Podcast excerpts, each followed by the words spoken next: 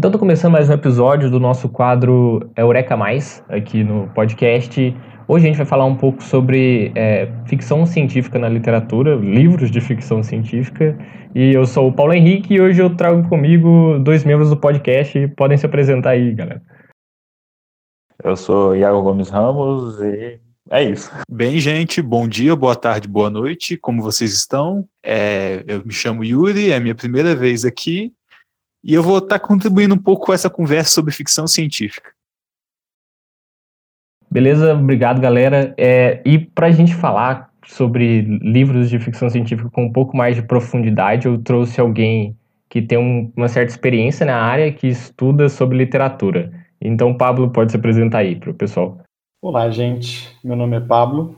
É, eu sou estudante de literatura, mais especificamente estudante de é, ficção científica, no caso na literatura de língua inglesa. Eu faço mestrado na área. É, eu estudo no FMG e o meu tópico principal acaba sendo ficção científica, mais focada num autor específico, que é o Philip K. Dick. Então, nós vamos aí discutir um pouquinho hoje e ver aonde a gente consegue chegar nessa discussão sobre ficção científica.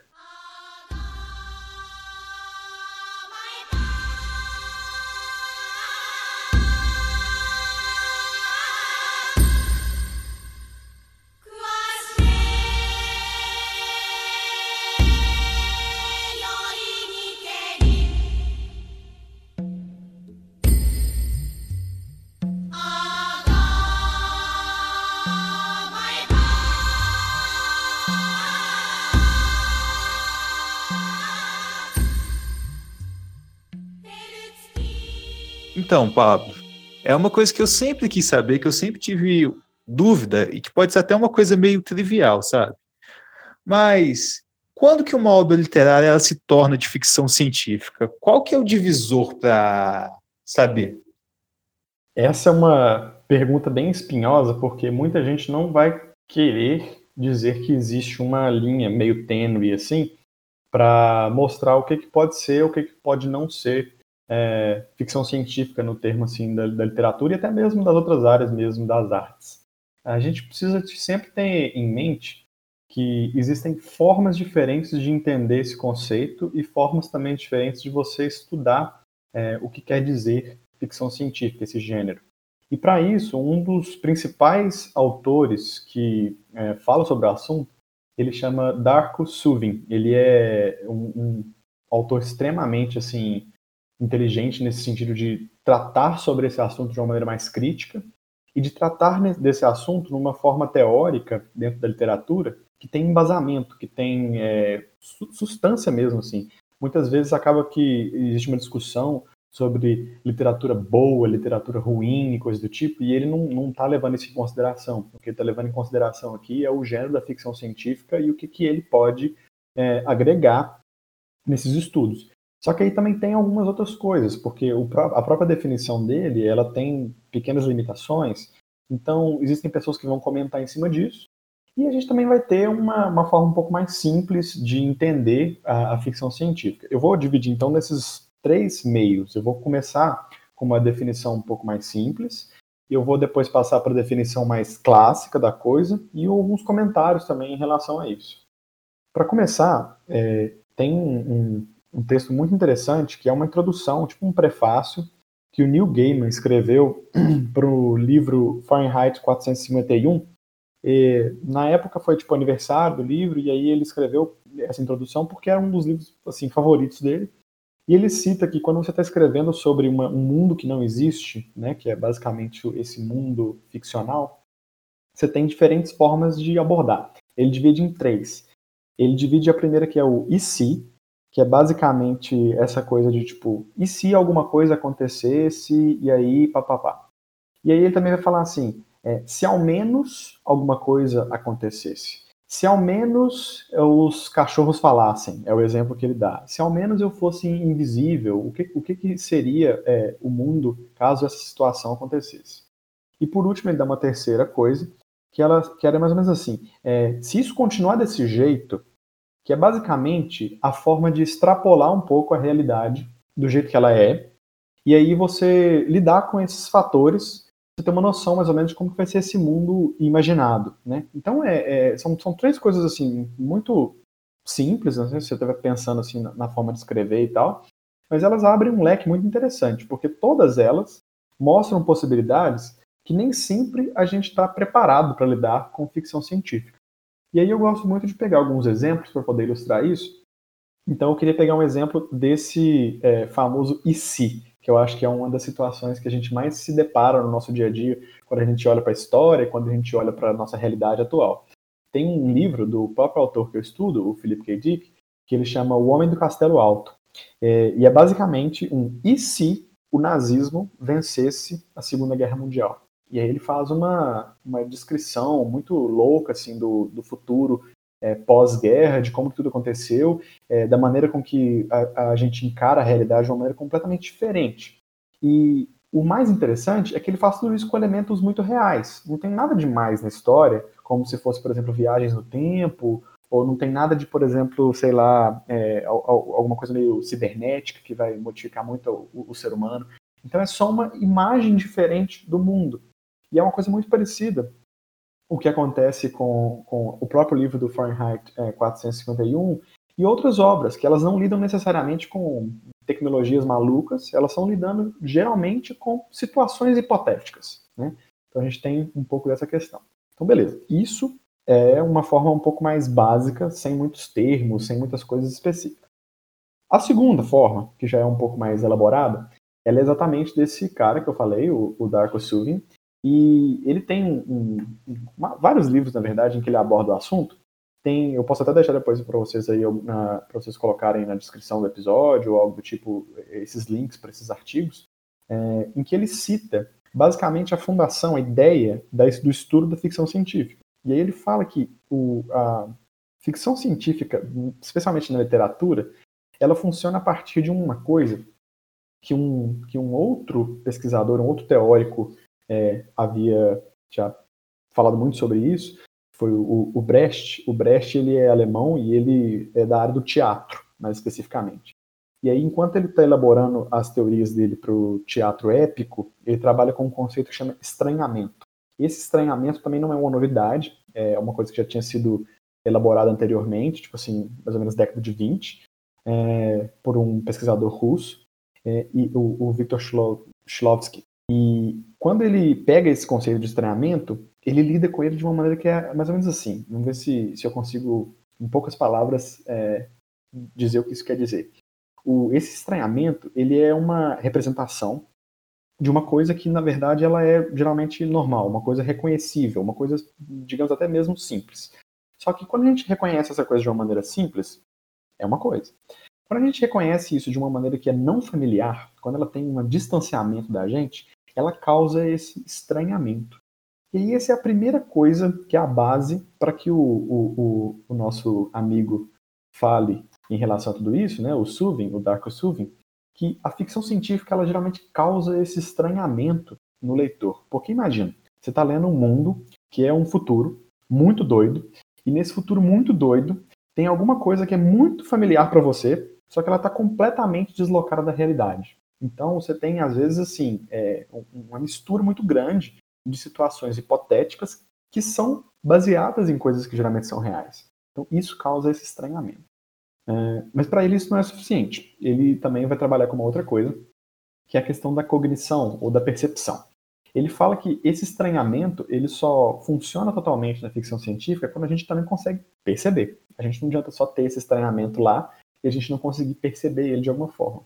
Então, ele, em, assim, em pouquíssimas palavras, ele vai definir uh, o, o, gênero da ficção científica como algo que é constituído da presença, da interação né, de estranhamento e percepção, estranhamento e cognição, essa coisa assim, que é feita de uma maneira assim, de, imaginativa, dentro de um contexto que qualquer, em que você consegue encarar essas duas coisas. Então, como eu disse, essa é um pouco mais complexa, essa é um pouco mais uh, específica, né, quando a gente está tratando do assunto, mas, ao mesmo tempo, ela também tem problemas, porque é, quando você pensa nisso tudo, você começa a se questionar. Então, é, qualquer coisa que causa estranhamento e qualquer coisa que causa essa noção de percepção é ficção científica? E, bem, não, porque também não é tão simples. a gente não pode simplesmente virar e falar que uma coisa que causa estranhamento é ficção científica. Aí, por conta disso, tem um outro cara, esse já é um pouco depois do, do, do, do desse autor que eu citei agora, né, que é o, o Darko Suvin. É, esse cara vem um pouquinho depois, o nome dele é Carl Friedman, e ele tem um artigo muito interessante que se chama Ficção Científica e Teoria Crítica. E aí que ele começa a aprofundar um pouco melhor é, a ideia que ele vai pegar do próprio Sulin, né, com esse, esse, esse modelo né, em relação ao estranhamento e à percepção, e ele vai falar que, na verdade, tudo isso começa a funcionar melhor quando a gente tem uma questão que é a questão do estudo crítico da coisa, quando o negócio tem uma relação crítica com o mundo que está sendo é, reproduzido ali. Então, o mundo está sendo reproduzido, geralmente ele é fechado, ele tem um mundo próprio. Você não consegue imaginar, por exemplo, um mundo como o do Guia do Mochila das Galáxias, que é uma terra diferente, em que vieram alienígenas e a Terra vai ser destruída e tal. Você não consegue imaginar isso na nossa realidade agora. Assim, eu acho, eu espero que não. É, mas o que, que acontece? A partir do momento em que isso acontece nesse mundo, esse mundo vira um mundo novo, vira um mundo fechado, vira um mundo em que as coisas estão acontecendo ali. Quando a gente pega essa totalidade dessa obra, em que ela funciona sozinha, ela está ali dentro, e a gente aplica essas questões críticas, essas questões teóricas, a gente consegue fazer uma análise que vai além de simplesmente ficar fazendo uma coisa que é assim: a ficção científica serve para prever qual seria o futuro, Uh, sendo que a gente vê que tem muito mais, vai muito mais além disso. Então, se a gente fizesse assim, um apanhado, pegasse as três, os três pontos e a gente colocasse mais ou menos como uma coisa só, a gente ia ter então que, finalmente respondendo a pergunta, que a ficção científica ela está relacionada com um mundo imaginado. Ela está relacionada a uma criação de algo que não é necessariamente a nossa realidade. Essa imaginação, ela geralmente pode ser extrapolada, a gente pode ter aspectos realmente que são elevados, né, e são levados a, a, um ponto um pouco mais exagerado. A gente pode também adicionar elementos que não fazem necessariamente parte da nossa realidade, que são imaginados, mas no sentido de estão num futuro imaginado distante, né, eles não estão tão apegados à nossa materialidade. E no fim das contas, a gente também pode pegar essa ideia de que se as coisas continuarem como elas estão, elas vão se degringolar, elas vão fazer coisas que são, às vezes, um pouco diferentes. Pegando tudo isso, a gente vai ver que existe essa questão do estranhamento, que a gente reconhece as coisas, mas ao mesmo tempo a gente se sente um pouco assim, distanciado delas. Isso vai acontecendo, a gente vai percebendo isso.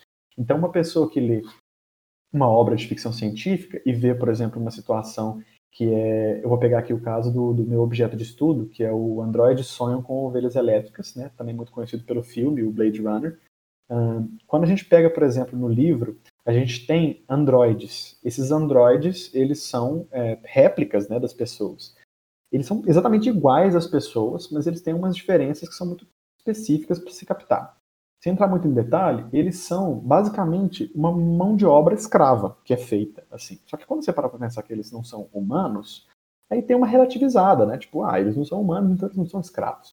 Só que o jeito com que isso é feito no livro é, te indica isso. Te indica assim, olha, lembra daquela época em que existiam escravos na Terra? Pois é. Agora, ao invés de a gente ter escravos que são pessoas, tem um escravo que é um androide. Então você cria uma familiaridade com o que está acontecendo, mas ao mesmo tempo, pelo fato de não ser um ser humano e pelo fato de ser um, uma coisa cibernética, né, um androide, você cria estranhamento. Então você tem essas duas coisas acontecendo, essas coisas que estão em choque né, o tempo todo. E por fim, quando a gente começa a analisar essas coisas criticamente, a gente deixa de dizer que, ah, que doido, futuro com androides, e passa a pensar, putz, futuro com androides são novos escravos? Nossa, como que a gente está reagindo em relação a tudo isso? Né? Então acaba que vira esse, é, é, é, essa, essa receita toda desse bolo, geralmente ela vai formar um produto às vezes muito denso e com muitas informações para serem debatidas. Então, no fim das contas, meio que isso é ficção científica, beleza? Beleza. Eu preciso admitir que eu não esperava uma resposta tão complexa para uma pergunta tão simples. Mas normalmente as perguntas simples têm respostas complexas, né? Mas eu acho, eu acho bem, bem interessante quando entra nesse ponto reflexivo, porque eu sempre tinha imaginado a ficção científica meio que como é, uma realidade espelhada com é, super críticas ou super exageros que são permissivos à nossa realidade para poder permitir que a obra avance. Mas analisando desse ponto, é uma coisa bem mais complexa do que alguém que, em primeira vista, ou em primeiro leitor, alguém sem muita base ou muito estudo, conseguiria conceber. E justamente como uma pessoa sem muita base, muito estudo, sem saber de muita coisa, foi uma coisa que, quando você respondeu, eu fiquei muito surpreso. Porque, à primeira vista, quando eu penso em ficção científica, eu penso nos robôs, gente, pessoas viajando para o futuro, coisas bem fantásticas. Mas, analisando agora, é possível ver que é uma questão muito mais da ciência política. Se com essa possibilidade, o que aconteceria? E é uma coisa realmente que nos faz pensar. É mais do que uma mera representação da ciência na ficção, né? Que é, é, eu acho que a minha primeira vista de quando eu penso em ficção científica é, nossa, vamos representar a ciência, né? As ciências exatas, né? Esse é o meu viés na ficção. Tipo, é algo com certeza mais amplo que isso. Sim, é uma coisa bem mais política e social. Inclusive, isso é uma coisa interessante que você falou, Paulo, porque eu geralmente eu sou um cara desses assim que nem sempre tá lendo ou vendo tudo o que eu deveria. Então, às vezes tem umas leituras minhas meio atrasadas. E acabou que recentemente, eu não sei se todos vocês conhecem o Isaac Asimov. É, ele é um, um, um, autor muito famoso, né? E ele sempre foi um grande divulgador científico e tal. Mas tem, eu tenho umas implicâncias muito grandes, por exemplo, porque é, pegando uma trilogia muito famosa dele, que é a Fundação, ele usa muito a ideia da matemática como uma grande força que move a ciência, e aí ele faz isso de uma maneira que, para mim, é, mostra como que se a gente só leva para esse lado, as coisas acabam dando errado. Por quê? Ele usa a matemática para servir como uma forma de prever o futuro, digamos assim. E aí ele chama essa é, coisa de prever o futuro, na verdade, uma coisa que chama psicohistória. A psicohistória é basicamente a matemática das probabilidades históricas que você analisa a partir de determinados, uh, determinadas coisas e determinados eventos né, que a humanidade vai, vai, vai, vai fazendo e, vai, e vão desencadeando novas coisas. E aí é, tem uma brincadeira muito interessante, porque no próprio Guia do Mochileiro das Galáxias, que eu citei anteriormente, é, existe uma questão que é assim, tipo, grande, uma discussão muito interessante, que é porque eles descobrem que a resposta para tudo no universo é 42. Isso é um negócio meio clássico, assim, dentro do, do, do mundo da literatura e né, do, da, da ficção científica. E aí, é, para mim, isso soa muito como uma brincadeira com o que o próprio Asimov tinha feito, porque o, o, o Douglas Adams era leitor de Asimov, e aí ele vai provocando, né, de alguma forma, ele mostra que a resposta para tudo no universo é um número, né? Mas qual é a pergunta, qual é a coisa, é a coisa que a gente sempre fica pensando. Mas eu fiquei pensando também que pode ser muito relacionado a isso, de tipo, você tem um, um, um livro anterior uma ideia de que tudo é possível de calcular. Mas ao mesmo tempo, esses cálculos só são inteligíveis por pessoas específicas. E aí o cara vai e fala que a resposta para tudo é um número, é 42. E no ponto de vista da materialidade, o que que isso adianta, né? O que que isso significa? Nada. Isso não tem significado nenhum. Então, é, a gente pode interpretar meio assim, né? Que tipo, qual que é o significado da vida, do universo e tudo mais? Não tem, não tem esse significado. Mas é, como que ele faz isso? A partir de um número, né? Tipo, então acaba sendo uma brincadeira, uma coisa meio assim, usando a lógica das ciências exatas, tentando reproduzir elas dentro de um contexto, por exemplo, das ciências humanas, que gera uma situação que é completamente maluca, né? Que é completamente estranha e ao mesmo tempo você fica matutando, você fica querendo saber, pô, por que, que é 42, sabe? Então, tipo, é, tem muito essa relação desse choque entre uma realidade palpável e uma realidade que é tipo, completamente estranha e inimaginável. Né? Sim, eu acho que uma referência legal disso seria as constantes matemáticas na física, por exemplo, né? Que nada mais é do que um termo para consertar algo matemático para que se encaixe na realidade. É basicamente de é basicamente adicionar contexto à matemática. Olha, vamos colocar isso aqui, porque se eu não colocar isso aqui, não faz sentido. É, nesse ponto, eu sempre tive é, uma percepção meio que parecida sobre essa brincadeira que, que se tem no Guia do Mochileiro. Eu sempre vi ela porque na matemática, mesmo quando ela é aplicada à ciência, você normalmente, as, muitas, você normalmente, muitas vezes, consegue ter a resposta exata mas você tem a resposta exata e depois disso você vai destrinchando os porquês, porque a equação não vai te levar a todas as respostas, ela te leva ao objetivo que você teve desde o início. Eu sinto que essa brincadeira, é, meio que estabelecendo também um conto do Asimov, que eles fazem a pergunta se um dia os seres humanos iam conseguir reverter a entropia, eu sinto que trabalha meio que com essa ideia. É, na matemática você vai conseguir, tipo, a resposta exata, sim ou não, o número exato, mas para até você destrinchar, até você chegar nos porquês ou nos conceitos que pré-estabelecem essa resposta, vão se demorar anos. É, vai ser necessário pessoas que venham à frente e comecem a se questionar e a perguntar o porquê, como se, apesar dela ter quase todas as respostas, destrinchar essas respostas sempre cabe aos humanos e etc. Justamente. E uma coisa também que eu percebo bastante, que essa resposta 42, quando eu vi pela primeira vez, me fez pensar, e até hoje eu reflito de vez em quando, é que é completamente contra-intuitivo do propósito da ciência, que é, você tem que ter uma pergunta e a partir dessa pergunta você vai atrás da resposta. Esse 42, quando eu li o livro, foi tipo, virar meu mundo, porque para mim eu sempre tinha pergunta. Dessa vez eu tinha resposta e tinha que basear nela para encontrar uma pergunta.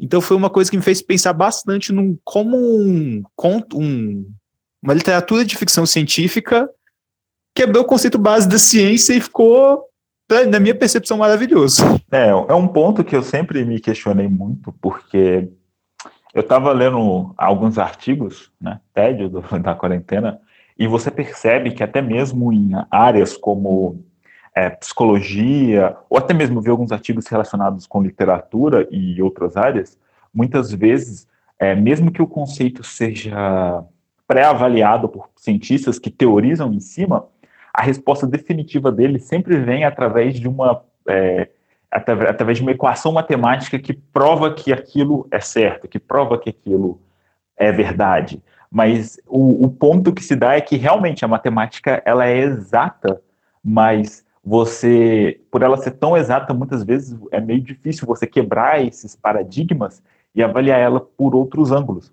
Você nota que até algumas descobertas da ciência, algumas leis, elas não podem ser comprovadas, é, de, elas, elas são comprovadas matematicamente, mas elas não podem ser experimentadas. Entende? Elas vão sempre sendo testadas por não poderem ser experimentadas, mas elas são consideradas verdades porque a prova matemática dela está ali e por enquanto deu checkmate e não tem nada que coloque ela em xeque.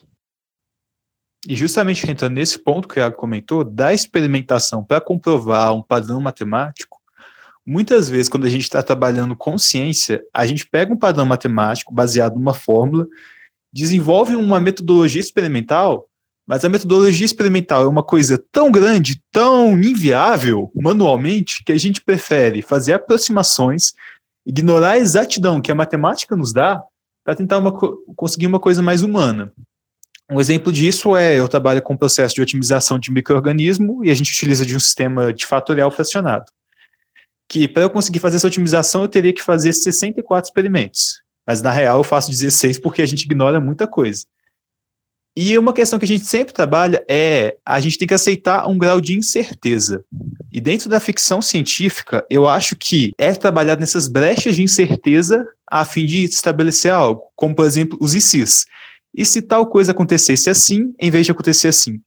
E é uma coisa muito bacana de se ver, eu acho. Dentro disso, tem um, um ponto que eu acho bacana, que quando você começa a deixar margem, né, ao invés de você ficar só respondendo todas as perguntas, você começar a introduzir é, coisas que funcionam só naquele mundo. Quando você entra nessa brincadeira, você começa a, a aceitar mais facilmente a maneira com que a história ela é, é ela é desenvolvida. Então, se às vezes você tem é, uma teoria de que é impossível viajar no tempo, né, eu tenho essa teoria.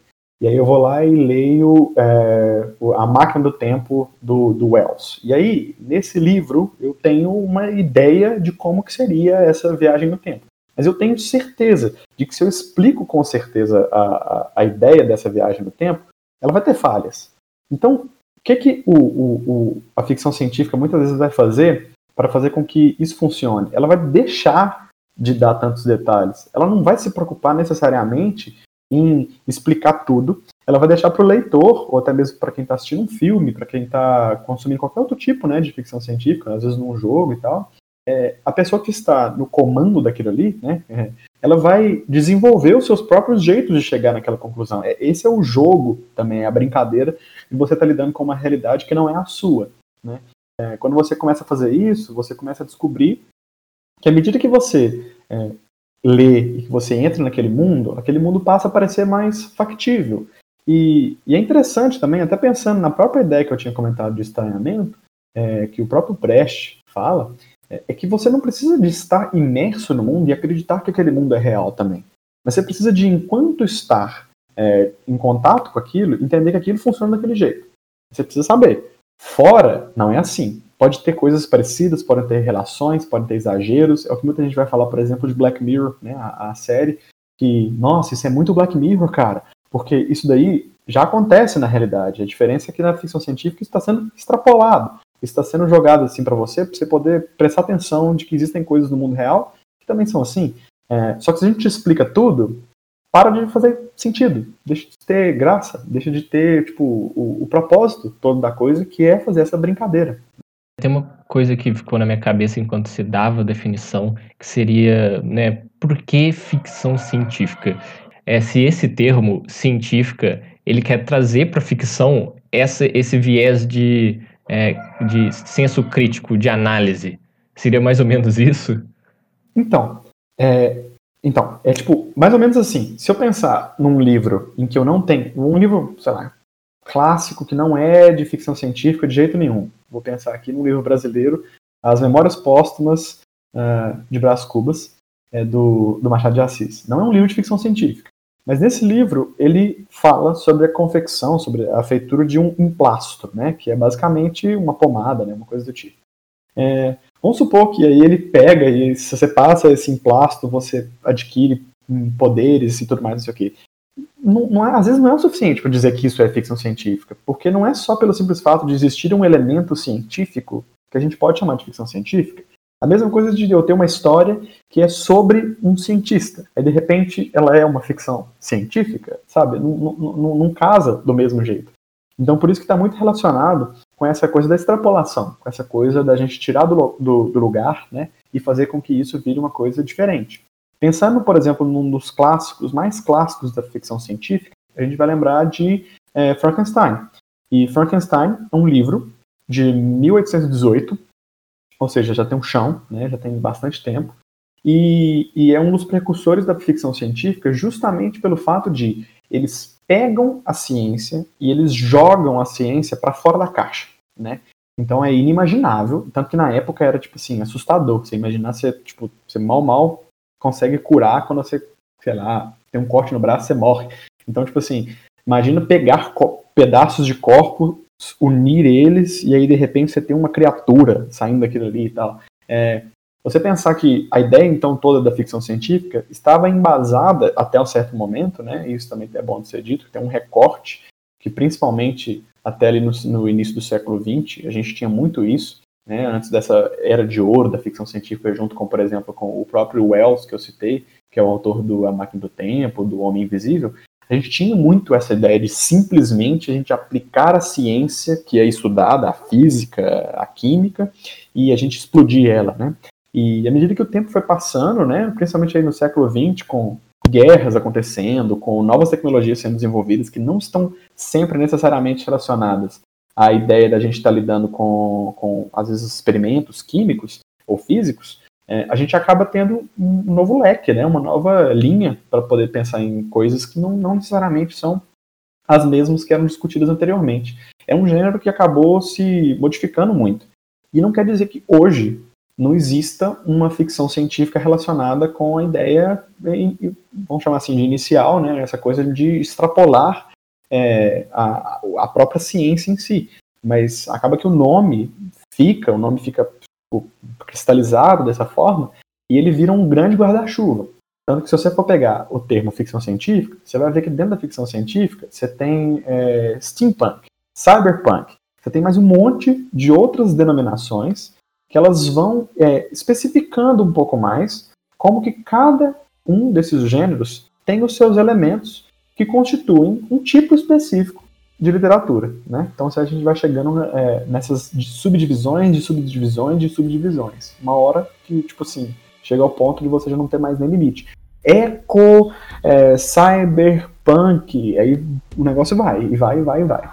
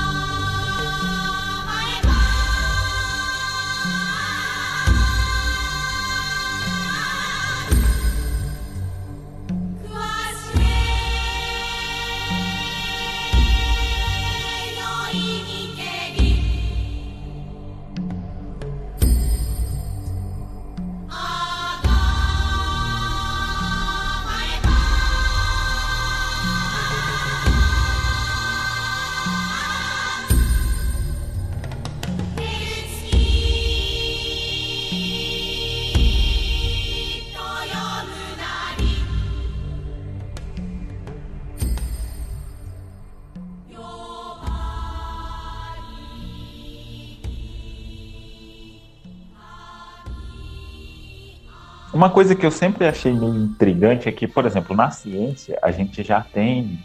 A gente já sabe conceitualmente, conceitualmente que é, é bem provável a existência de vida extraterrestre.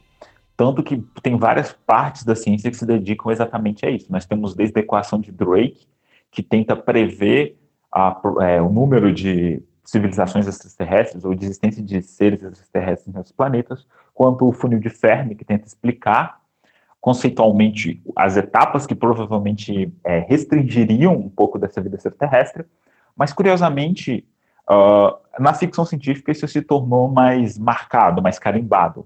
Essa necessidade do ser humano de acreditar é, em vida extraterrestre, acreditar que não, não estamos sozinhos no universo, mas em simultâneo, curiosamente, é, quando a gente analisa isso na ficção científica, curiosamente essa necessidade de vida em outros planetas, ela também explicita que essa vida em outros planetas é hostil, seja desde ela não pensar e ser animalesca, e aí gera filmes é, e livros de, de ficção com um tom mais de terror, ou ela, essa vida ser sim inteligente, mas por algum motivo querer nos prejudicar. É, a, na, no estudo de ficção científica, tem alguma coisa que possa explicar essa contradição curiosa que existe? Bom, a gente pega. Eu, eu gosto para poder trabalhar com isso, a gente pegar alguns exemplos, né, para a gente deixar um pouco mais material a discussão. Uh, a gente pode pegar três exemplos que eu acho que são interessantes: dois livros e, e um filme, né? Um filme que também é baseado num conto, também, no caso. Mas o, o, primeiro foi o próprio guia do Mochila das Galáxias, né? A gente tem esse embate, a destruição da Terra, a gente tem esses alienígenas que estão subjulgando o povo e que querem destruir a Terra para poder fazer tipo meio que uma rodovia no espaço, né? Uma coisa meio exageradamente maluca, mas que tipo, funciona assim. E, e, a gente também tem a mesma coisa acontecendo no, não necessariamente o mesmo cenário, mas a gente tem a mesmo, o, o mesmo problema, né? A relação com os extraterrestres acontecendo no Guerra dos Mundos, que também é um livro clássico né, do Wells, e no Guerra dos Mundos a gente tem uma invasão alienígena que basicamente está aí dizimando a Terra. E o principal ponto é que dentro da ficção científica a gente vê isso como que é, geralmente essas vidas extraterrestres elas normalmente são entendidas como superiores. Né? Eu acho que esse é um dos principais pontos para se discutir esse problema é, que é uma relação de poder. Né? A gente basicamente então tem um, um, um grupo de criaturas essas criaturas elas têm mais poder do que a gente, então elas meio que simplesmente estão nos atacando. E aí, fazendo um paralelo com o próprio é, é, Guerra dos Mundos, ou até mesmo com, com o caso do, do Guia do Mochileiro, a gente pensa muito numa ideia de colonização. Pensa pra você ver. Eu tenho um, um grupo de pessoas, vamos, vamos, vamos, imaginar, vamos ser criativos aqui e imaginar um, um, um roteiro de ficção científica. Eu tenho um grupo de pessoas que moram num lugar e esse grupo de pessoas está expandindo os seus reinos, e aí eles usam essa expansão para, por exemplo, chegar num outro continente e dizimar a população que tem lá, explorar os recursos, e a partir do momento que eles exploram esses recursos, eles estabelecem uma colônia, né? Eles fazem uma coisa do tipo. Então, essa ficção científica, né, que a gente pode chamar também de imperialismo, a gente pode chamar de, da, da expansão colonial, ela existe quando a gente pensa na questão da, de um povo subjugando o outro. Quando a gente vai fazer isso um, na ficção científica, a gente pode pensar no caso de um outro ser, né, o caso aí dos alienígenas, subjugando os seres humanos. Então, tipo assim, a gente tem essa relação muito próxima dentro da nossa realidade já, de pessoas sendo subjugadas umas pelas outras. Então, quando a gente explode isso na ficção científica, a gente pode fazer isso com pessoas também, mas quando a gente leva para um, um caráter mais desumanizado, né, quando a gente está levando isso em relação a, por exemplo, os alienígenas, que nem sempre são humanoides e tal, é, a gente começa a ver como que é cruel, como que é, é, é, você usou uma palavra animalesco, né, tipo assim, como que tipo, existe essa relação que acaba sendo uma relação de dominação. Então, é, esse medo da dominação e ao mesmo tempo a crítica da dominação é, faz com que esse embate entre os seres humanos e esses seres é, extraterrestres seja muito presente. É, a gente pode, inclusive, pegar o outro terceiro exemplo para ver um caso que não é bem assim. A gente tem, no caso do filme, é, é, é, um, é um, filme mais recente e é um filme que eu gosto muito. Ele é um filme que chama é, A Chegada, né? The Arrival. E basicamente a gente tem um contexto bem diferente, em que os, esses seres extraterrestres são completamente amórficos, né? Eles têm umas formas muito estranhas. Eles são tipo uns tripodes, né? Umas coisas assim. É, então eles não são antropomorfizados. E ao mesmo tempo a gente tem muito medo deles, porque eles são criaturas completamente estranhas. Só que o que, que eles querem? Eles querem, na verdade, ajudar. Então a gente tem um contexto meio que o, o, contrário. A gente tem seres que são completamente diferentes da gente. A gente espera que eles sejam agressivos, que eles sejam destrutivos, e a gente descobre ao longo do tempo que eles são simplesmente uma ajuda. Uh, então esse tipo de coisa acontece também, né? Uh, eu acho que o que pode principalmente acontecer é a gente simplesmente ver que é mais comum que a gente tenha os contextos em que é, a subjugação e a destruição da raça humana por meio de alienígenas aconteça e tal. É, isso está muito bem documentado, principalmente no cinema, né? A gente vê, tipo, Independence Day, mil filmes que vão falar sobre esse assunto. E no caso, às vezes tem um exemplo ou outro desse, dessas situações em que o, o, contrário acontece. A gente está relacionado, a gente tá, inclusive a gente está tão acostumado com esse problema, né, da, das pessoas sendo subjugadas, que a gente pensa que é o que vai acontecer. A primeira coisa que você pensa que vai acontecer. E aí, quando você percebe que, na verdade, o que está acontecendo é o contrário, você fica surpreso. Você fica, novamente, você acha estranho, né? Você acha estranho que um ser maluco, alienígena, está querendo te ajudar. Assim, tem um pouco dessa situação meio contraditória né, que acontece, mas que não deixa de ser uma representação, de certa forma, da, da própria realidade, né? Então, eu acho que essa comparação entre a, a exploração colonial, né, o, o colonialismo como um todo, e a, a, forma com que a gente encara os alienígenas, né, dentro da, da, ficção científica, eles têm esse pessimismo porque a gente já viu que, que não, não é legal, né? A gente já viu que dá muito ruim. Então tem é, é, um pouco de pode ser às vezes um pouco de crítica, pode ser às vezes um pouco só de reflexo, né? Aí a gente tem que começar a ver com um olho mais crítico para ver o que, que é o que. Né? Sim, sim. Mas o que me deixa curioso é que, por exemplo, é, é, realmente tem essa visão é, colonial, a gente tem esse conceito de, de, de, mesmo que eles sejam mais evoluídos, deles tentarem subjugar, mas curiosamente, no mesmo contraponto, a gente não consegue deixar esse assunto de lado. É, você vê na sociedade humana uma necessidade de querer que exista vida, vida extraterrestre sabe? A gente poderia simplesmente falar assim, olha, a gente não encontrou até hoje, mesmo que a ciência diga que provavelmente tem, deixa para lá, mas a gente meio que necessita sempre disso. É, existem várias discussões acerca disso, do porquê a gente não pode simplesmente sentar e aceitar que no cosmos ou nas estrelas nós estamos sozinhos. Existe algum ponto na ficção que possa explicar essa necessidade? Ou é apenas um artífice de roteiro é interessante, né? Porque é, é, até essa coisa mesmo de procurar respostas para algumas coisas. É, talvez eu, eu diria que, que não. Talvez seja uma necessidade mesmo psicológica de nós termos é, contato com outras coisas. Isso vai acontecer bastante quando a gente pensa, por exemplo, na nossa relação com os animais, na nossa relação com outros, outros seres humanos. Então eu imagino que, nesse sentido, aquela, é, eu acho que é o próprio Carl Sagan que fala essa frase, que é das duas, uma, é, é triste, é, é, é difícil de qualquer jeito você conceber isso. Ou nós estamos sozinhos no universo, ou o universo está cheio de coisas acontecendo aí e a gente não sabe. Né?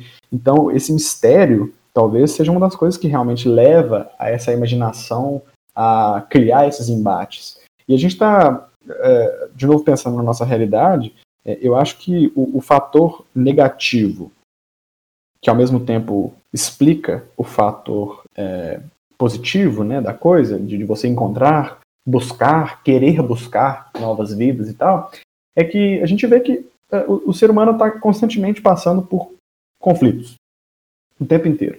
E nem por isso a gente simplesmente começa a, a repensar a maneira com que a gente vai viver daqui para frente, pensando assim, ah, meu Deus do céu, é, eu, eu, eu teve uma guerra, em, a Segunda Guerra Mundial, tipo, foi, foi terrível, aconteceu mil coisas, a gente sabe quem que a gente tem que punir, a gente sabe como que a gente tem que fazer isso e tal, mas nem por isso a gente deixa de ser seres humanos, né? a gente deixa de estudar os seres humanos, a gente deixa de estudar as possibilidades dos seres humanos. A gente é o criador desses maiores problemas e mesmo assim a gente continua se estudando e se prontificando o tempo todo para poder buscar por algo a mais.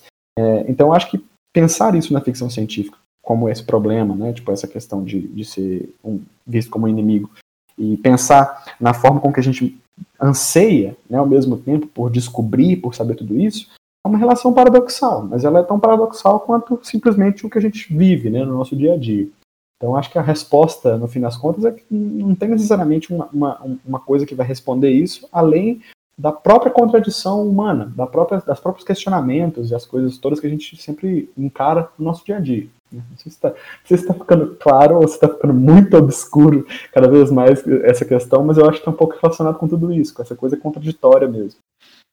Para mim está ficando tudo extremamente claro. E justamente essa questão de contradição humana é uma coisa que eu sempre refleti bastante, sempre quando eu via qualquer filme de extraterrestre, eu ficava me perguntando. Porque, querendo ou não, tudo no nosso planeta, tipo, questão das plantas, os animais, todos os animais são meio que parecidos. Eles têm instintos de sobrevivência, eles se reproduzem, eles se alimentam e eles se defendem. Tudo aqui funciona assim. E uma coisa que eu sempre, quando eu penso, eu sempre fico intrigado, que é por que um ser que desenvolveu numa condição completamente diferente, completamente inimaginável, seria igual a gente? Tanto que, mano, não lembro quem disse essa frase, mas ele falou: se existissem extraterrestres, por que eles teriam essa curiosidade de ir atrás de outros planetas? Isso é uma coisa muito do nosso planeta. E como você citou o filme A Chegada, ele traz uma coisa muito muito bacana, que, a, que os seres lá representados, eles viam o tempo de uma forma completamente diferente do que a gente vê. Nós vemos ele de uma forma linear, seguindo é, passado, presente e futuro. Eles viam uma coisa completamente misturada. E eu acho que essa coisa retratada na ficção científica também é uma das coisas mais maravilhosas na minha concepção, que é, como você mesmo disse, algo completamente fora da caixa, algo estranho, algo tipo um ser que não veio, que não é nada a ver com você. E isso é uma coisa que eu acho muito bacana de ser trabalhado. Sim. Outro ponto que você tocou que eu achei bem interessante é quando você começa a fazer a comparação com, com a colonização e exploração extraterrestre, quando o Yuri começa a tocar no ponto é, dos outros animais, isso me leva conceitualmente, sim, você um pouco otaku aqui, mas numa representação que eu até gosto muito, que é em um mangá que ele chama Gantz, certo? É, ele é todo ele é todo uma crítica, né? O autor quis é todo ele embutido numa crítica, mas chega num certo ponto dele que é meio, é, vamos dizer assim, é meio pesado até para o leitor conseguir acompanhar, porque ele estabelece uma espécie de raça alienígena que desce à Terra, é, mata muitos humanos, mas captura muitos humanos e quando voltam para os planetas, o planeta deles, eles começam a organizar os humanos em quais humanos vão ser para procriar mais humanos, quais humanos vão ser para virarem refeição e quais humanos vão ser utilizados como bichos de, de estimação e vão cruzar entre si até conseguir é, ter o ser humano mais bonito possível para que você possa apontar para os outros alienígenas e falar, olha, meu ser humano é bem mais bonito que o seu. Que eu nesse ponto é bem óbvio, né? O, o, o autor ele não tem nenhum pouco de delicadeza no que ele quer meio que é, deixar claro essa comparação de como a gente trata as outras formas de vida ao nosso redor e o medo que ele e essencialmente nós deveríamos ter caso exista uma outra forma de vida que nos veja da mesma, do mesmo jeito, do, com o mesmo intuito. Sim, é, é muito comum ver em obras é, que existem uma espécie de, uma, não uma espécie, mas um tipo de ser que é diferente ou superior ao humano e, e de chegar nessa discussão de reduzir a humanidade a um estado de gado, né? E, e, e, eu acho que faz muito sentido isso, isso com o nosso medo em relação aos alienígenas, porque aqui na Terra a gente está no topo da cadeia alimentar, mas e, do, e no universo, sabe? Nós temos medos de quem está lá fora ser igual a gente, basicamente. Tem um, um, autor, eh, você falou aí, você é meio otaku, agora eu vou, tipo assim, não é que eu vou ser meio otaku, mas é que, tipo assim, eu vou puxar para um outro ponto. É, eu, é, tem um autor que ele, ele chama Franz Fanon. Eu, eu, na verdade, eu, eu vou ser honesto, eu nunca li a obra dele especificamente, mas eu já li muitos comentadores e tal. E aí ele, comenta, por exemplo, que durante a Segunda Guerra Mundial, é, o que que é estava acontecendo e que era tão problemático para alguns dos países né, na Europa. Estava rolando uma colonização dentro do quintal sabe? Tipo assim, tava rolando uma, uma, uma colonização da, dentro daquele lugar que era anteriormente o colonizador. É, então, o medo e o desespero total que, que isso causa está relacionada a isso. A gente agora não está vendo mais essa colonização acontecendo, sei lá, em qualquer lugar na América do Sul, ou, ou na África, ou até mesmo na Ásia. Isso está acontecendo no quintal de casa, né? É, e aí quando você explora isso no caso da ficção científica, a gente também pensa que não, não chega tipo uma nave é, no, sei lá, em Barueri, São Paulo, a nave chega em Nova York, né? Tipo, não é em qualquer lugar que simplesmente vai ter essa invasão. Ela também vai é, acontecer especialmente nesses locais para causar esse choque, né? Porque talvez, se a gente pensar, por exemplo, numa coisa meio maluca, tipo da invasão do, pensando em Varginha, né? É um caso famoso de tipo de coisa extraterrestre e tal, no fim das contas, é, mas ela não tem o mesmo impacto como provavelmente teria se fosse na verdade uma coisa totalmente elaborada, mas dentro de um centro tipo Nova York, Los Angeles, é, Londres, né? Então a gente vê que a escolha, até mesmo na ficção científica, por, por esse tipo de lugar, ela está relacionada também a essa coisa que eu comentei da nossa realidade, da nossa realidade de que, é, principalmente quanto mais próximo da, da, da, dos centros de poder, né, a gente consegue ver essa relação de dominação e tudo mais, ela soa mais agressiva, ela soa mais eminente. Né? Então, por conta disso, a gente vai ficando cada vez mais. É, vai ficando cada vez mais estranho para quem está vendo, para quem está lendo, e acaba virando uma coisa que, tipo, você cria pavor, medo mesmo, assim. Você, você vê uma situação que está acontecendo num, num, lugar que você não esperava em que isso estava acontecendo. Né? Então tem um pouco disso. É, eu sinto que isso acontece pelo, é, é pela mesma justificativa como acontece talvez na jornada do herói, quando você vê que é, quando você estabelece o mentor do nosso herói e quando esse mentor ele é poderoso, ele tem muito, muito conhecimento e ele ensina o nosso herói, você sente que tudo vai dar certo. Em algumas histórias, quando esse mentor some, quando ele é morto ou eliminado, isso, querendo ou não, gera um, uma ansiedade nos leitores, porque é o mesmo objetivo. A gente, querendo ou não, vê certos países de primeiro mundo ou certas cidades como nossos mentores. A gente vê elas como se fosse o ápice do que a humanidade conseguisse alcançar. Então, se assim na chegada já chega e já derruba o que seria o nosso melhor, o que resta são cacos e isso leva a sensação de pavor. Tipo, o nosso melhor não foi o suficiente.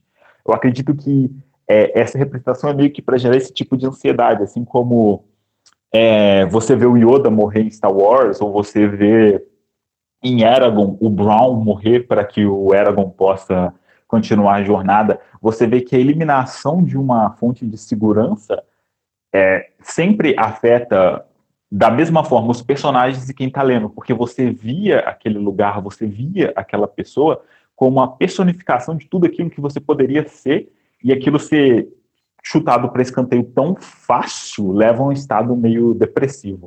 Bem parecido com filmes de apocalipse zumbi, né? Que sempre tem a busca dos personagens pelo lugar de segurança e quando eles chegam no lugar que teoricamente seria o lugar seguro, ele tá devastado. Exatamente, eu acho que seria algo nessa vibe.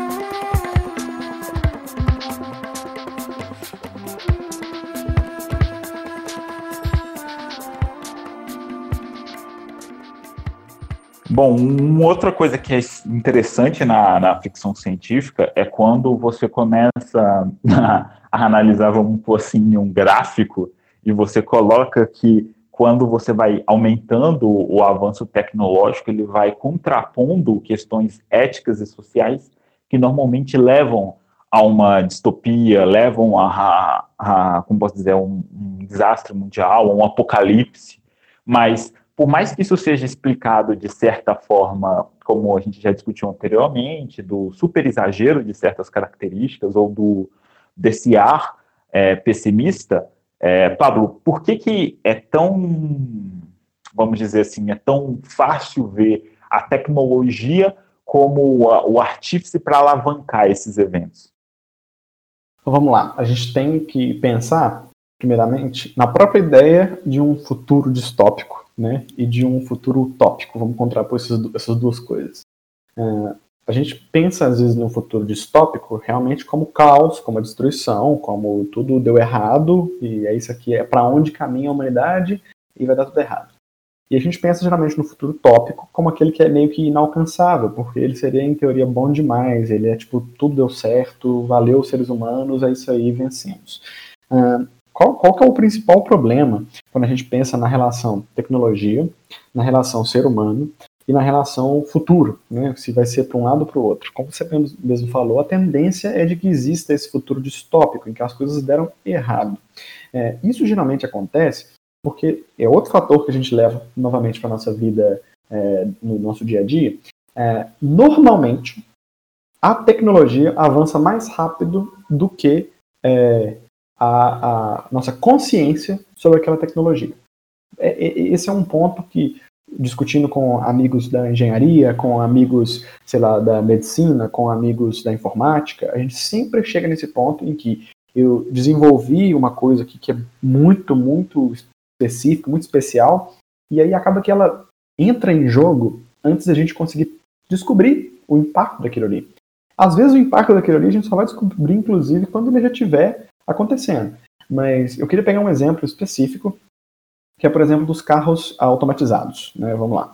Se você pensar num, num desenvolvimento social que é tipo completamente pensado assim para nossa, as pessoas elas não vão ter mais que dirigir. E aí com isso não vai ter tantos acidentes, porque a falha humana ela é geralmente a maior causa, né, de dos, dos problemas relacionados uh, com a com, a direção, né, com, com, com, esse problema da pessoa estar tá bêbada, dirigir, causar um acidente, enfim. É, então, se a gente elimina esse fator, o mundo está perfeito. Só que o que acontece? Você começa a usar né, essas coisas, você faz muitos testes, é claro, mas aí você começa a usar. E aí você descobre, você faz uma relação ali de que, sei lá, a cada 100 mil acidentes de carro que aconteceram nos últimos anos, desde que testou, 30 apenas foram relacionados a carros autômatos, né, carros sem linha dirigindo. De certa forma, você vai fazer uma comparação meio boba, né, de falar tipo assim, nossa, mas então morre muito menos quando tem um carro assim do que quando tem um carro de uma pessoa dirigindo. Mas a gente vê que é uma simetria muito falsa, muito problemática, porque quando a gente tem essa situação dessa forma, quando a gente não mede de direito esses, esses problemas, a gente descobre que o que aconteceu foi um, uma coisa que a gente não sabe muito bem como chamar, esse ser, né, vamos pôr assim, um robô, né, um androide, um carro robô, é, ele causou uma morte. Né? E aí?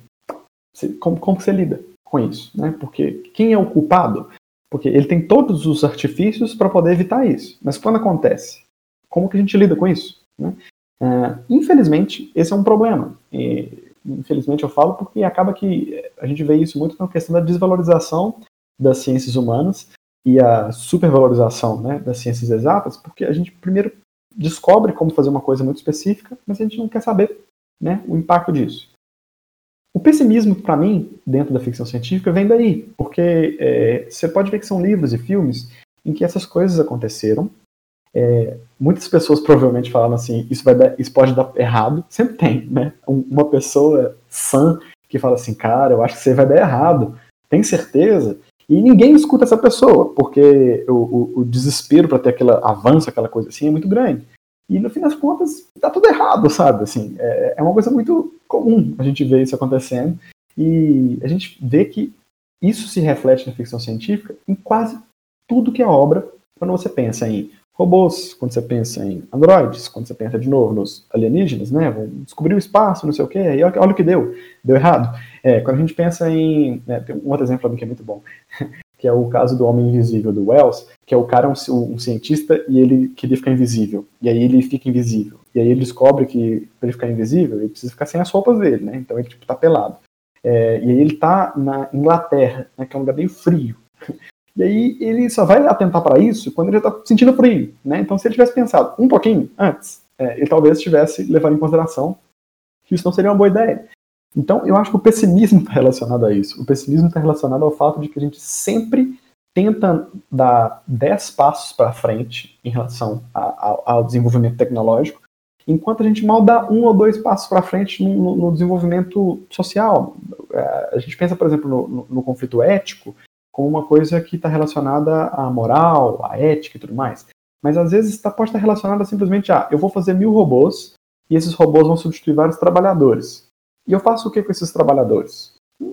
Nada, porque eu não pensei nisso. Eu pensei só em fazer os robôs e automatizar tudo aquilo ali. Então eu gero um outro problema, que eu gero um problema social no sentido econômico também. Né? É, então é, é, uma coisa meio de bola de neve. As coisas vão se desenvolvendo muito rápido de um lado e às vezes vão muito devagar do outro. E isso se reflete não só na nossa própria realidade, como também né, na ficção.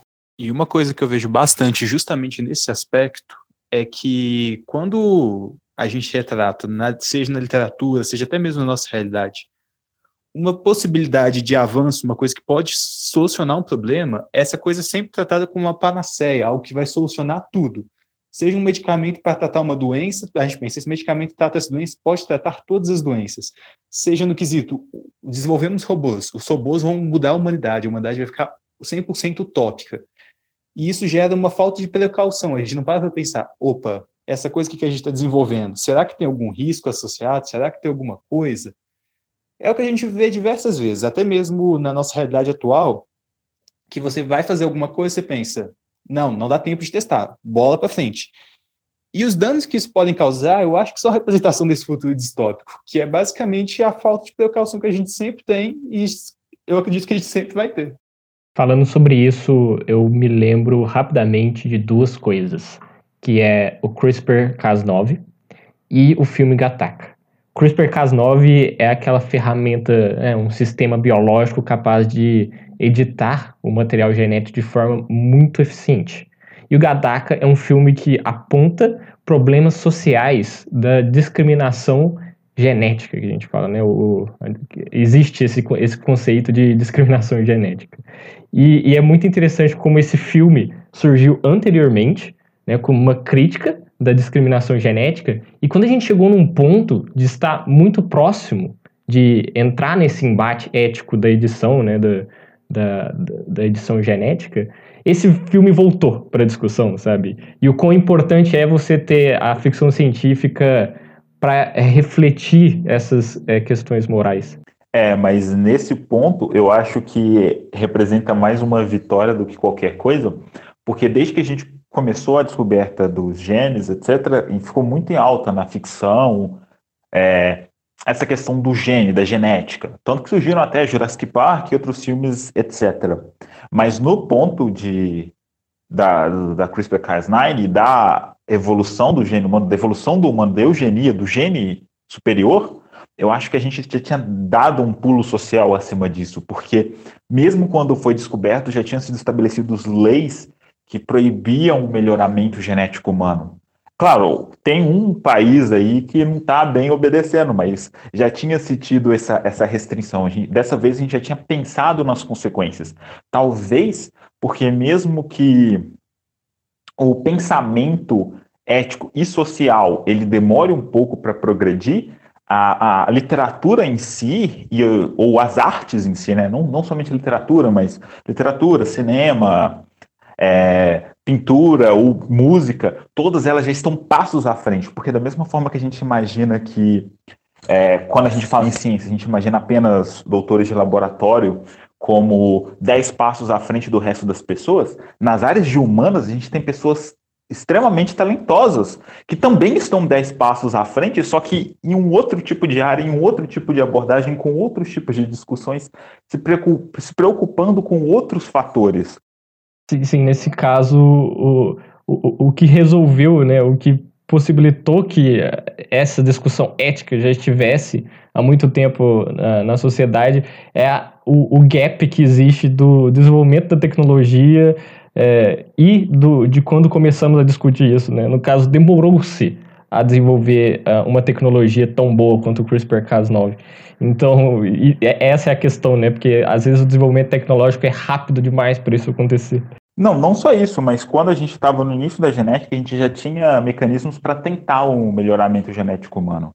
Tanto que a gente começou a pensar em fazer clonagem, só que foram barrados já. Já tinha gente conceitualmente batendo em cima dizendo que não. Hoje o método é mais refinado, hoje o método é mais eficiente, com certeza, mas a gente não começou os experimentos em humanos cedo, antes de, da descoberta da Cas9, por exemplo, devido já assim a uma, uma pregação do outro lado. E nesse mesmo ponto, talvez até o Pablo saiba discorrer um pouco melhor, mas nós também temos o exemplo do Asimov, que antes mesmo da gente começar o desenvolvimento de robôs, máquinas inteligentes, ele já tratava das leis da robótica, dessas três leis que, em alguns lugares do mundo, são usadas como base de programação para a criação de, da, das novas tecnologias. E, tipo, ele pensou muito à frente do tempo dele. Olha quando as obras dele foram escritas e, hoje em dia, quando a gente está utilizando essas regras. É uma coisa completamente fora de noção. E isso acontece de uma maneira que está muito relacionado com aquilo que eu tinha dito anteriormente, de como que as coisas precisam funcionar dentro daquele mundo, né? É, já que eu estou inventando a possibilidade de ter esses robôs e como que eles vão funcionar, o que, que eu vou fazer para poder é, explicar que eles funcionam nesse contexto? Ah, então, eu tenho essas três leis. A primeira lei é que um robô não pode fazer mal ao ser humano, né? Não, não pode fazer com que ele sofra de alguma forma. A segunda é que esse robô tem que obedecer às ordens dos seres humanos, né? E também não pode entrar em conflito com a primeira lei. E a terceira, ah, esse robô tem que proteger a própria existência, a não ser que isso entre em conflito com a primeira e a segunda lei. Então, é, começa como um exercício de é, imaginação, né, de criar um contexto para que isso faça sentido. E quando você vê isso fora da obra literária, você vê que ela faz sentido de verdade. Né? Então, tipo assim, é uma ideia que realmente tem o seu embasamento e que tem a sua funcionalidade. Claro, vão ter críticas. Eu acho que assim uma, uma crítica inicial pode ser é que a própria questão da, da, da a segunda, a segunda lei, que ele fala tipo assim, um robô deve obedecer às ordens dos seres humanos. Então você está falando aqui de um robô que recebe ordens. Então ele é uma inteligência artificial, ele tem as mesmas, os mesmos atributos de um ser humano. A gente pode dar esses mesmos atributos. Ele pode ter é, vontade própria, né? E, então, tipo assim, começa a se virar uma, uma, bola de neve de questionamentos. Porque quando você começa a pensar no simples, simples contexto de um livro, inclusive um livro que é sobre como que essas regras de vez em quando dão errado, né? de vez em quando tem uns problemas, é, quando você leva isso para o mundo real, em que as pessoas se machucam de verdade por causa disso, que as pessoas morrem de verdade, é, se você não tem tudo isso bem planejado, você acaba tendo problemas terríveis.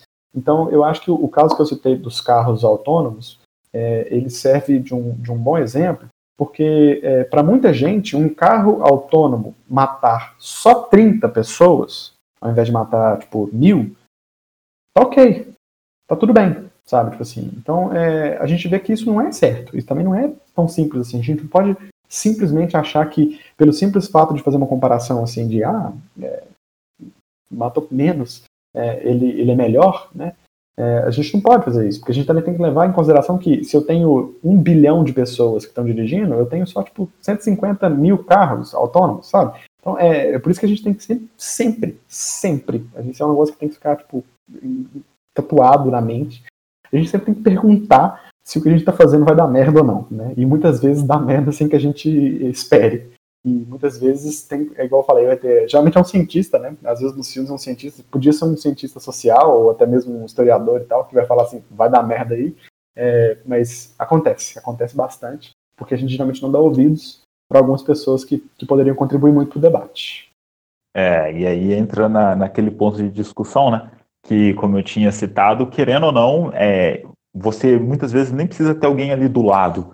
Teve alguém que, ou na literatura, ou em artigos, ou na filosofia, já tinha discutido aquele ponto em que você está querendo atropelar para fazer sua tecnologia avançar, já tinha abordado aquilo, e você meio que ignora. É isso que muitas vezes é, deve gerar essa sensação de frustração quando as pessoas tanto é, enaltecem certas áreas de exatas sendo que todas as áreas deviam ser enaltecidas da mesma forma. Todos os, os, pensantes dessas áreas chegaram a pontos de trazer grandes contribuições. Muitas vezes, uns só são mais bem vistos por interesses financeiros do que outros.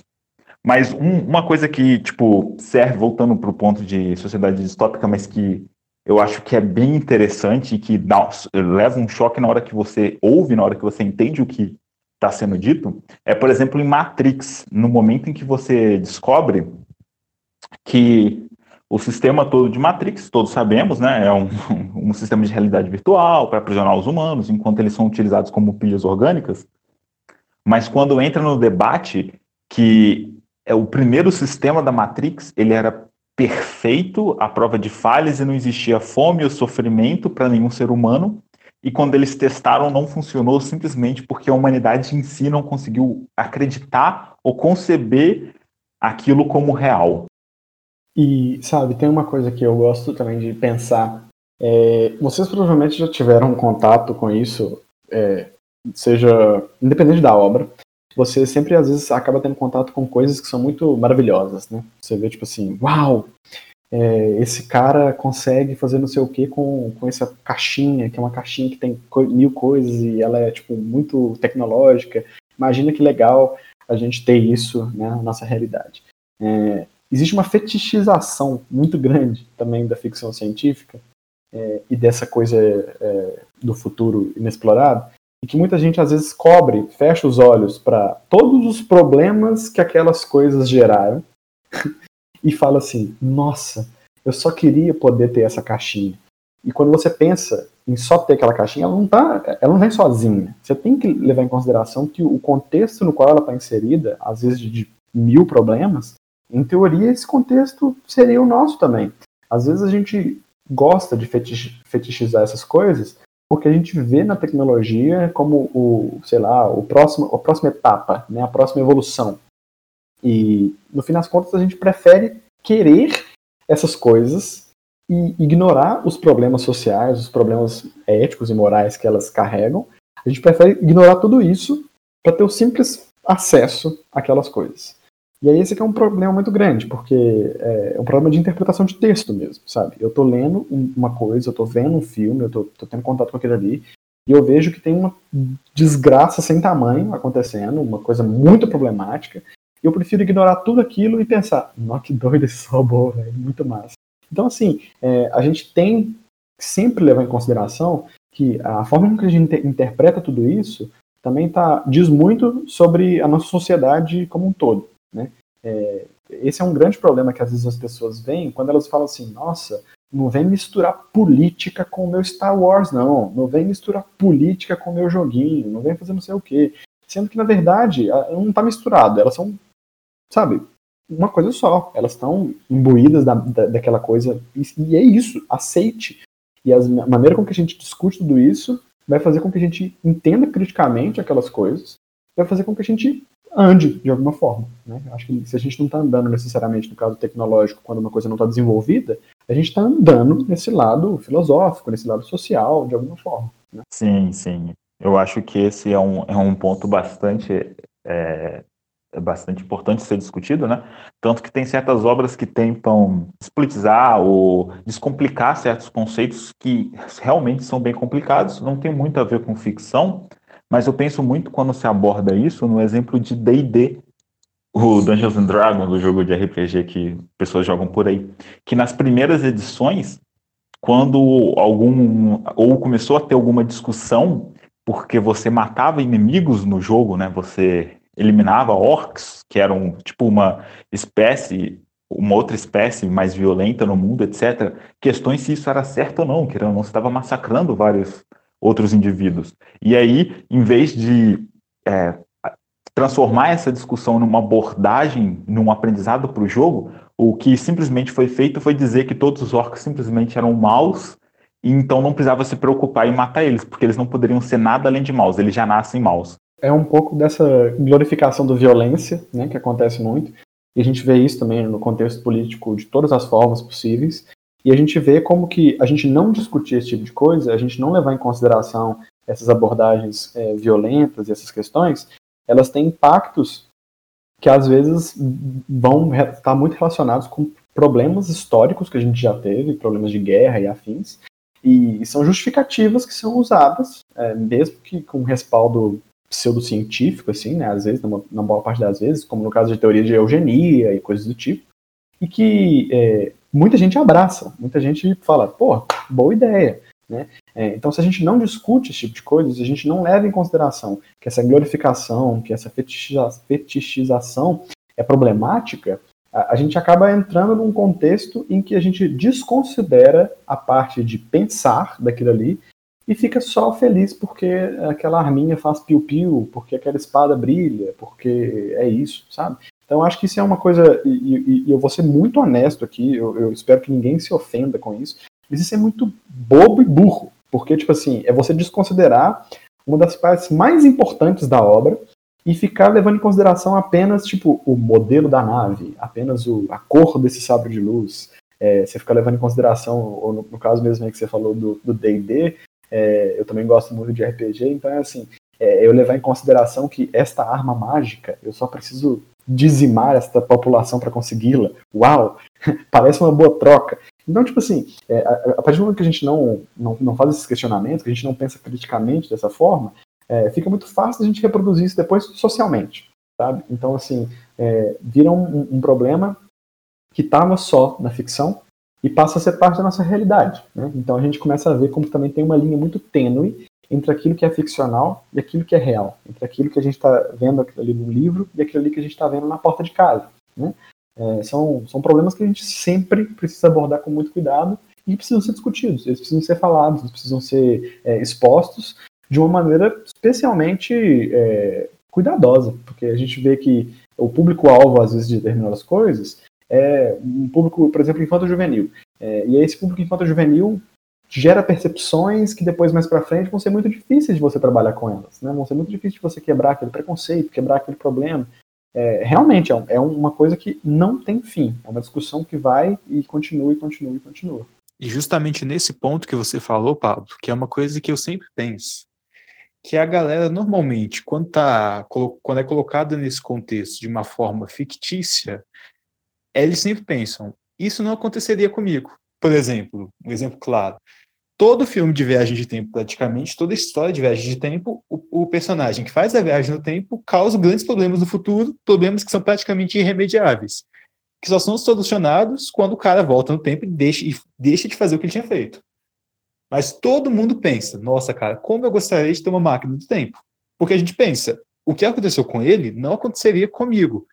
E esse afastamento dos problemas, que na minha percepção é um, é um dos grandes problemas que impede a gente de ver isso de forma crítica. Exemplo, dizimou a população de orc. Ah, mas eu não faria isso, pessoalmente. Isso não aconteceria. Eu penso que isso é um grande, uma grande falha na percepção que destrói um pouco do senso crítico. Eu, eu penso nesse aspecto que não tem, é, não tem muita coisa de errado em, por exemplo, você está jogando uma aventura, porque voltando aqui, né? É um RPG, senão o povo de RPG cai matando. Você está jogando uma aventura, ter um vilão e você derrotar o vilão, ou você eliminar o vilão.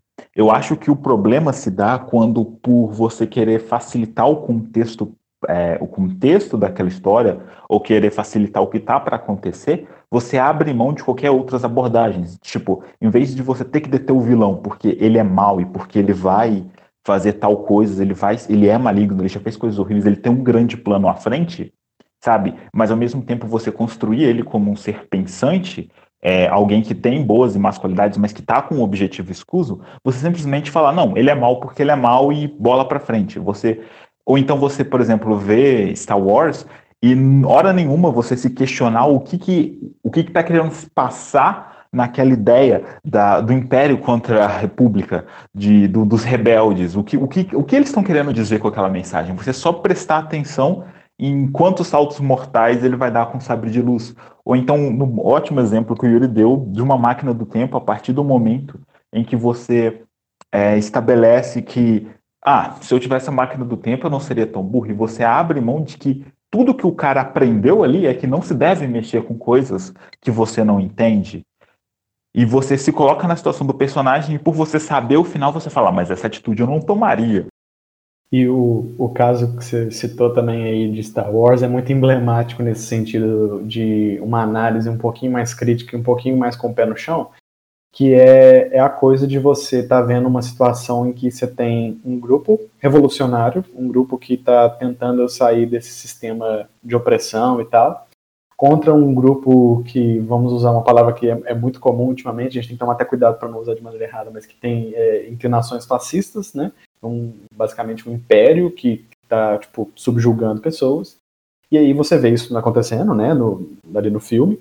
E aí quando você ah, fecha, né, o, aperta o xizinho ali, aperta o ESC e entra na vida real, você vai e reproduz exatamente aquelas coisas que você é, não glorifica no filme. Então, tipo assim, você é um grande fã do Luke Skywalker, um grande fã da Força, um grande fã de toda a questão, se você puxar para a trilogia nova, é, você tem lá o, também os grupos de resistência, é, você é um grande fã de tudo isso, mas só na ficção. No, no mundo real, você prefere é que um monte de gente vá é, ter problemas mesmo. Né? Então, assim, as pessoas têm essa dificuldade muito grande entre é, entender que o que está sendo representado ali, é, muitas vezes, é totalmente lá de fora, e que você, às vezes, a, acaba sendo é, contraditório em relação à forma que você pensa.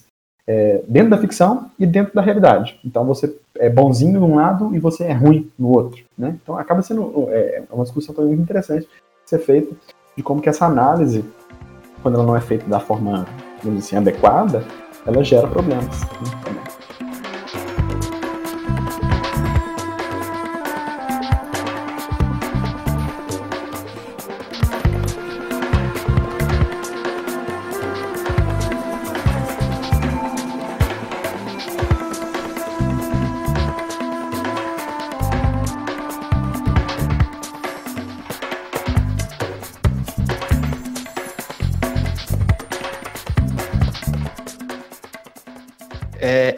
Então, Pablo, uma coisa que a gente sempre vê, sempre, inclusive você citou bastante, é a questão de referências nas obras de ficção científica. Elas são, tipo, muito presentes e claramente trazem uma mensagem. Mas a pergunta que eu tenho para você aqui agora é: o que uma obra de ficção científica precisa ter para se tornar algo relevante, tanto dentro do campo de estudo quanto socialmente? E quais são as obras mais estudadas desse gênero? Bom, a gente vai pegar agora então e dividir entre duas coisas, porque é, primeiramente tem essa questão do que é necessário para poder gerar relevância. É, são questões históricas geralmente que fazem isso, né? Então às vezes pode ser não só dentro da, da ficção científica, mas dentro às vezes de obras ficcionais no geral, que dependendo do momento histórico, né, do timing ali, é, mais pessoas vão ter acesso àquela obra e ela vai ter um significado específico.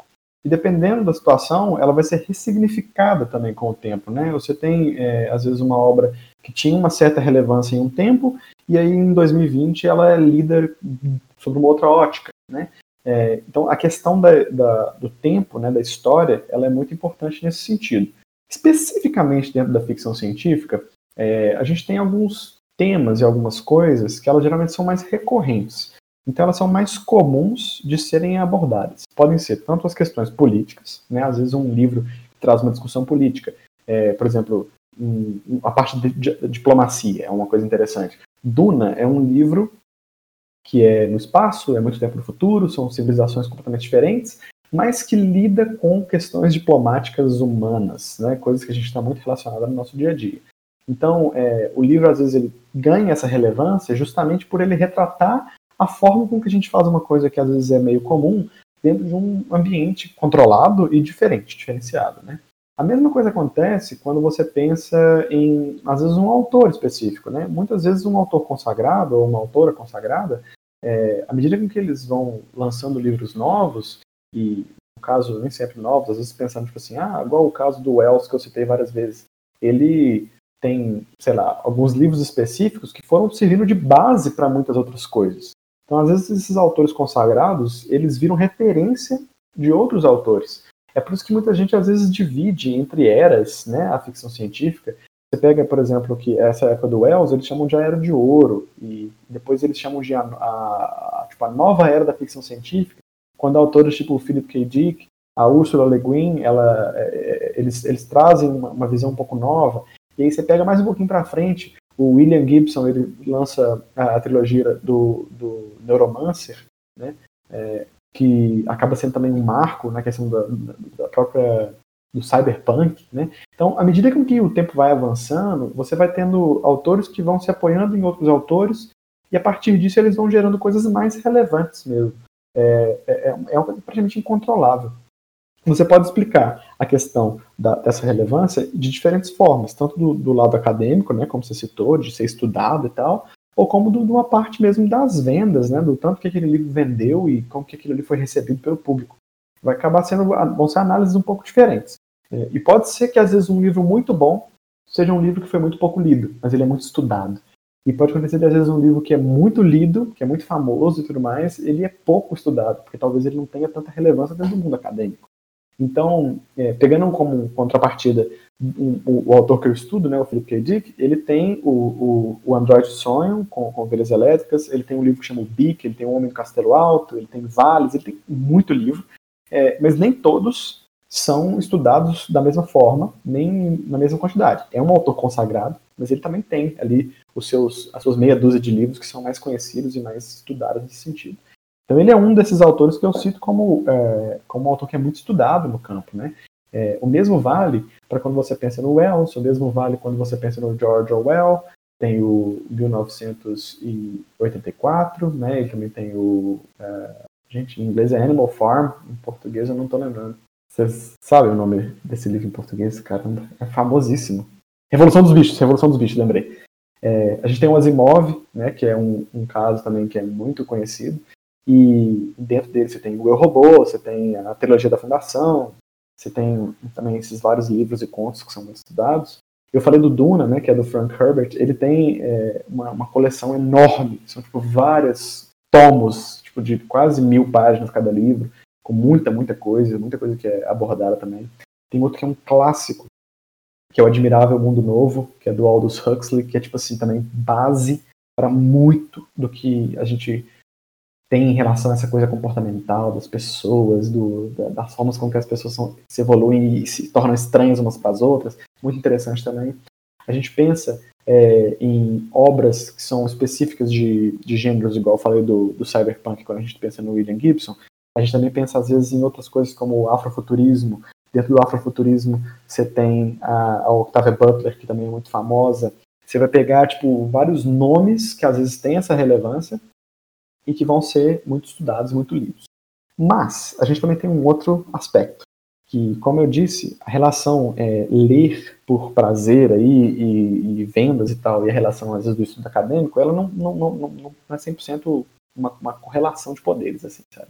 É, então, por conta disso, você vai ter alguns livros que são muito, muito famosos, tipo o Guia do Mochila das Galáxias, que é um livro assim, que é quase que uma porta de entrada para ficção científica na adolescência, né, do, do, das crianças, adolescentes e jovens adultos, né, é, mas não é necessariamente o livro mais estudado do mundo dentro do campo, né, tipo assim, é, não é como se fosse assim é, a obra mais estudada, mas é uma das obras mais vendidas. A mesma coisa é, vale para uma, uma relação estranha, que é o caso do Frankenstein, que é uma obra extremamente estudada, não só no caráter da ficção científica, mas também no caráter de ser é, uma escrita gótica, é, é o caráter de ter, ter sido assim, pioneiro, de, certa forma. Né? A Mary Shelley ela escreve esse livro antes de muita gente sequer pensar em todo esse contexto.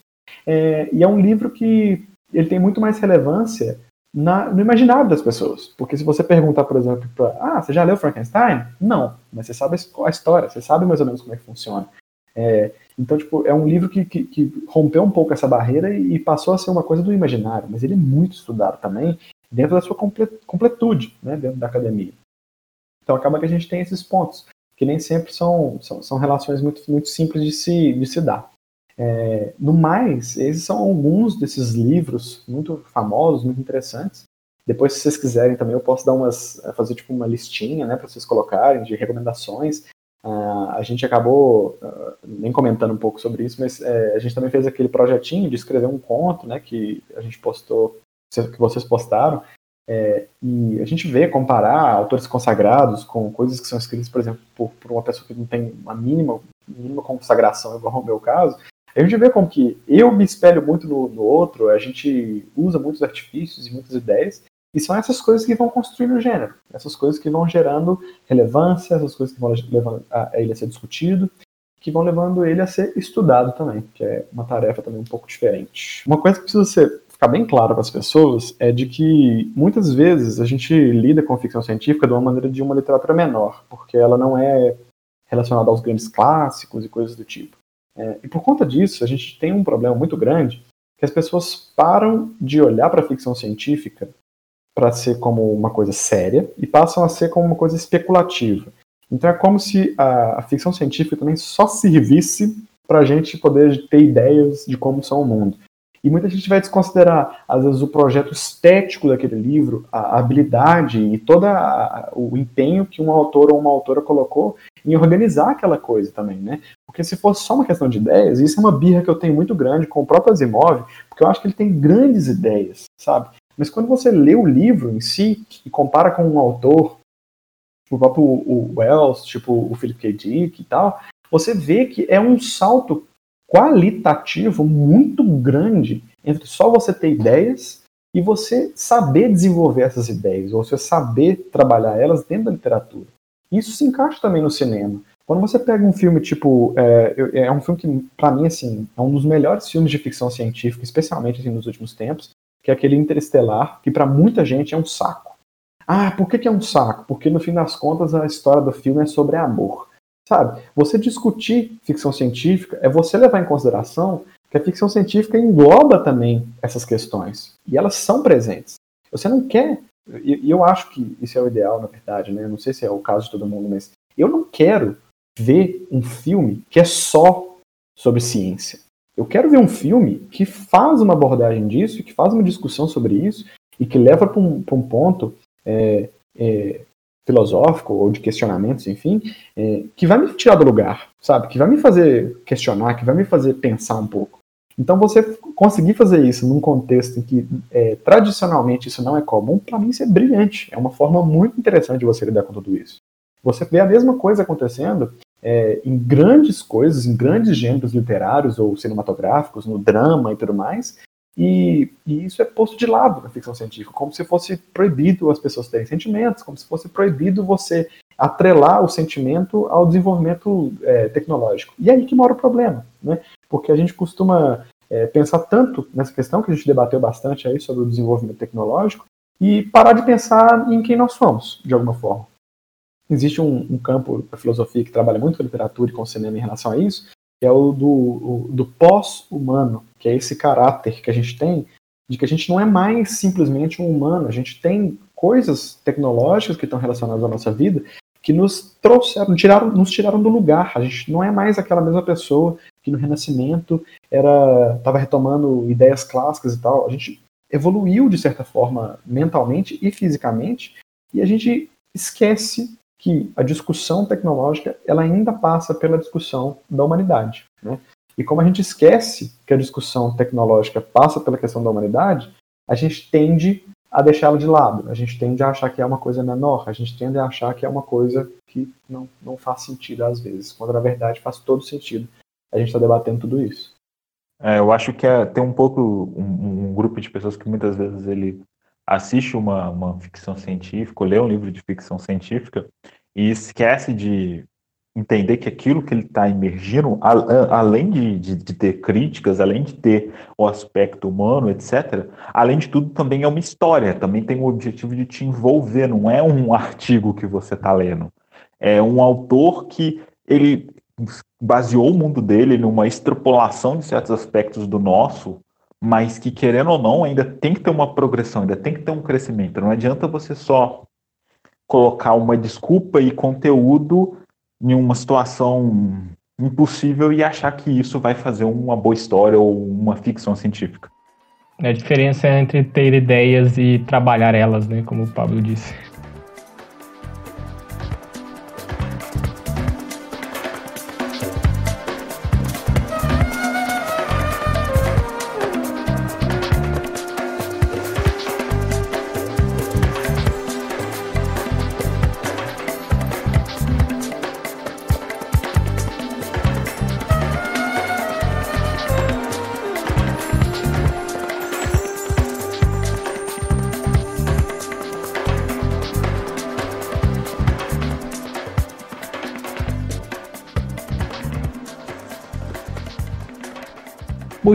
Acho que a gente fica por aqui. Você, Iago e Yuri, querem falar alguma coisa aí para despedir? Só falar, oh, entre no Instagram, vai ter um texto do Paulo lá, também vai ter um do Pablo e uns outros lá, mas o Paulo vai escrever um e postar lá, então vou dar uma olhada. Nossa senhora, eu que não tenho, não tenho zero experiência em escrever qualquer coisa, vamos ver o que vai sair, né? Vamos ver o Paulo confundindo voz passiva com voz ativa na ficção científica. Meu Deus do céu. Ai, ai. Bem, gente, primeiramente eu gostaria de agradecer ao Pablo, essa conversa foi muito engrandecedora para mim eu, como um leigo total na área, gostei bastante de ouvir uns conceitos teóricos e uma discussão. Gostei bastante. Também gostaria de agradecer a todo o grupo por essa oportunidade de estar participando do podcast. E também a qualquer um que esteja aqui ouvindo, é nós. Estou fazendo um high five aí, espero que a pessoa que está ouvindo faça um high five para mim. E é basicamente isso. Então, Pablo, pode despedir também, divulgar alguma coisa, o espaço é seu. Pois é, gente, a, a mensagem final é essa. Então, leiam ficção científica, assistam filmes de ficção científica, discutam, não, não fique só na, na, na, margem, procure se aprofundar um pouco mais, porque eu garanto que toda obra que a gente conseguir fazer isso com um pouquinho mais de crítica, com um pouquinho mais de discussão, é, a gente vai ganhar muito, né? Assim como a gente, eu, eu também ganhei muito com essa discussão aqui hoje, porque é, a gente pensa, às vezes também num modo muito, está muito acostumado com o modo acadêmico de pensar, está muito acostumado com o modo de ler um livro já buscando coisas específicas. Então, quando todo mundo consegue fazer isso junto, quando todo mundo consegue fazer isso de uma maneira mais, assim, até mesmo divertida, né, é, para poder não ficar numa coisa meio de tipo, ah, é, é uma coisa também só para as grandes mentes, às vezes é uma discussão divertida sobre algum ponto assim, a gente anda, né, a gente caminha e a gente continua caminhando é, e estamos juntos aí, qualquer coisa sempre que precisar, vocês podem chamar que nós vamos estar pronto para poder debater mais sobre assuntos do tipo. Obrigadão. Próximo podcast é a análise do conto do Paulo pelo Pablo. Eu não falo isso não, porque senão eu vou querer mesmo, hein? Vou querer fazer essa análise aí é, pra gente poder sentar e meter teoria no Paulo. Medo, medo. Mas é isso, galera. Muito obrigado e até mais.